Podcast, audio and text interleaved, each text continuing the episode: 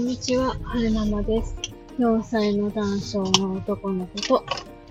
小学校1年生の女の子を育てています。えっと、今日は2021年8月25日、えっと、水曜日、仕事が終わって、はるくんを迎えに行くまでの間、撮ってます。えーっとですね、今日夕方、夕方、小学校から、小学校の担任の先生から電話がかかってきまして、わおーよいしょ。危ない。なんか、えー、バスの影から車が飛び出してきました。よいしょ。えっ、と、何の話をしてたんでしたっけ？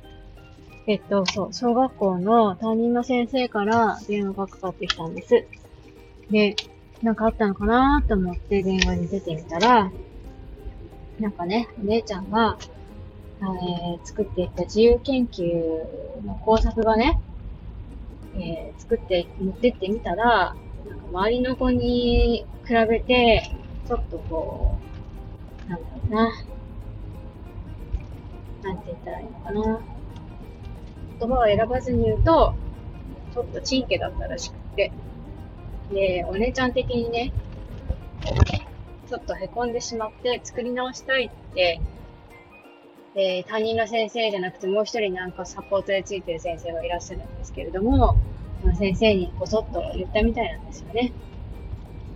で、担任の先生が言うには、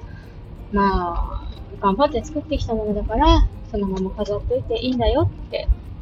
えー、持ってきてくない、持ってきてない子もいた、いる、いたらしくって、持ってきてない子もいるわけだから、頑張って作ってきただけ、すごい偉いんだよって、あの、言ってくれたらしいんですけれども、まあ、ね、お姉ちゃん的には納得してない感じだったらしくって、で、先生が言うには、まあお姉ちゃんが、えー元気よく楽しそうに学校に通ってくるのが一番だから、えー、ちょっとこが、こが、お家に帰ってから、うんと、ちょっと話をしてみて、うん、作り直したいっていうようであれば、まだ全然大丈夫なので、作り直してまた再度提出してくださいっていうお話でした。あのですね、自由研究ね。うーん、いつだったっけな ?2、3、そう、3週間ぐらい前の日曜日に、夫と一緒に作ってたんです。今日は自由研究作る日って言って。で、何を作るのかなと思ったら、あの、ゴミ箱を作ったんですよね。なんか割り箸で工作して、うんとペダルを踏めば、ポッと開くみたいなゴミ箱を作ったらしいんですけれども、作りが甘かったのか、そのペダルのところが壊れてしまって、作ってあったのに、えー、先、んと、先週、そう、夏休み最後の、最後の日曜日の時に作り直すって言い出して、で、えー、夫と一緒に作ればよかったんでしょうけれども、えー、お姉ちゃん一人で作ったもんだから、えー、お姉ちゃんもね、なんかやる気ない感じで適当に作っちゃって、これでいいのって言って作ったなんかびっくり箱みたいなのがあったんですけれども、私もね、え、これで、本当にこれでいいの？本当にこれで大丈夫？ってちゃんとゴミ箱を作り直さなくていいの？って何回か確認したんですけれども、お姉ちゃんがそれでいいってことだったので、じゃあお姉ちゃんがいいんであれば、よしとしようと思ってそのまま持っていかせたら、案の定、周りの子と比べて劣っていたので、お姉ちゃんへこんじゃったっていうことですよね。これも、小一の壁なのかって思いましたね。なんかね、その、小一の壁問題みたいな感じで、またでいろいろ噂を聞くんですよ、SNS 上で。で、その夏休みの宿題なんかも、最初の小学校1年生なんかは、計画立てられないから、親と一緒にね、なんかこう、俯瞰できるカレンダーかスケジュール帳かなんかを用意して、この期間でこういう風に計画立てていけば終わるよ、みたいなことをやるといいよ、っていうのを見てたんですよ。でも、ぱりね、子供はね、親の思う通りにはいかないですよね。いくら前もって作ってあったとしても、いくら子供がその時それでいいって言ったとしても、直前になってやっぱやめたとか。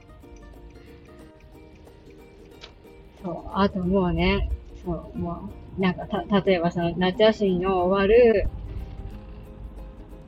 夜、あともうご飯食べて寝て、寝るだけっていう時になって、やっぱり作り直したいとか。そうなるんですよね。前になんか、黒姉さんのライブ配信にお邪魔した時にも、まあ、物事は予想通りにいかないものだから、えー、その、なんていうの、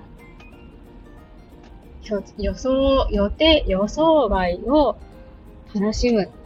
ていうふうにおっしゃってくださったんですけれども、ね、予想外を楽しめるメンタルを育てたいですね。なんか予想外だらけで、予想、予想外だらけで困惑気味です。なんか私なんかは、その予定外のことが起きてしまうと心が乱れるので、結構、結構準備するんですよ。仕事なんかも、まあ、最初覚えたての頃は、その予想外のことが何なのかっていうのがよくわからないからいっぱい失敗するんですけれども、まあ一回いっぱい失敗していくと、大体こういうトラブルがありそうだなっていうのが、なんとなく分かってくるじゃないですか。だから、前もってチェックシートを作ったりとか、えー、なんだろうな。実験始めるときは、必ず、えー、道具と材料は一通り揃えるとか、えー、冷やして使わなきゃいけないから直前に出さないといけないとか、そういうのがあるんだったら、必ずやる前に、その、材料は、の在庫はあるのかとか、そういう準備をね、準備をちゃんとして、えー、なんていうのかな。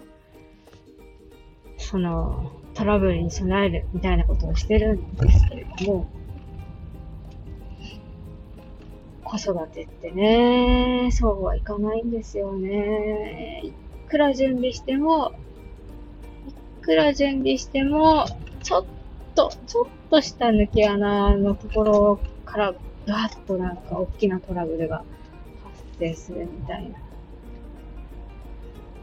ね、こういうのを繰り返して、えー、精神が鍛えられていくのかなとは思うんですけれども。で、どうするかなんですよ。で、どうするかで、お姉ちゃんなんかしょげて帰ってくると思うんですよね。で、こういうこともあろうかと思って、えー、夏休み中にね、お姉ちゃんが、あの、YouTube 見てたら、マシュマロクッキーをかんきチャンネル、かんちゃんだか、あきちゃんだかが作ってたんですよね。で、それを見て、えー、私も作りたいって言って何回かマシュマロクッキー作ってたんですよ。で、お姉ちゃんは全然それをね、自由研究のネタにするつもりはなくて作ったんですけれども、私の中では、あ、これ自由研究のネタになりそうだなって思ったから、作り終わったものを、ちゃんとね、自由研究に使えそう、使えるように、写真に残しといたんですよね。だから、えー、一応ね、お姉ちゃんが帰ってきたら、マシュマロクッキーの作り方作って家族が食べた感想はどうだったかみたいなことをまとめて提出したらどうでしょうかっていうのを提案してみようかなと思います。で、小学校1年生だから、どういう風にまとめたらいいかとかわからないじゃないですか。でね、Google のスプレッドシートじゃなくて何だったっけな。Google のパワポみたいなやつに、あの、レシピのなんていうの？うーんと、テンプレートみたいなのがあったので、それをね、ちょちょっとこう作り直して、わかりやすいように材料と、作り方と、えー、題名と名前を書くところと、ちゃんと、だ、うんと、題名って書いてその下に箱を作ってここに書けばいいよっていう風に作って、名前も名前って書いて、その下に箱作ってここに名前書きなさいよってやって、で、材料も作り方も同じようにして、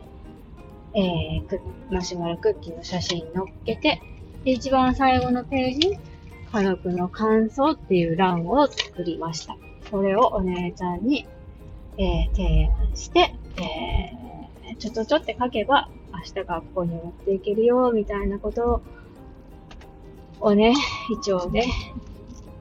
お話ししてみようかなと思います。ねえ、マシュマロクッキー作っといてよかった。写真撮っといてよかった。よいしょ。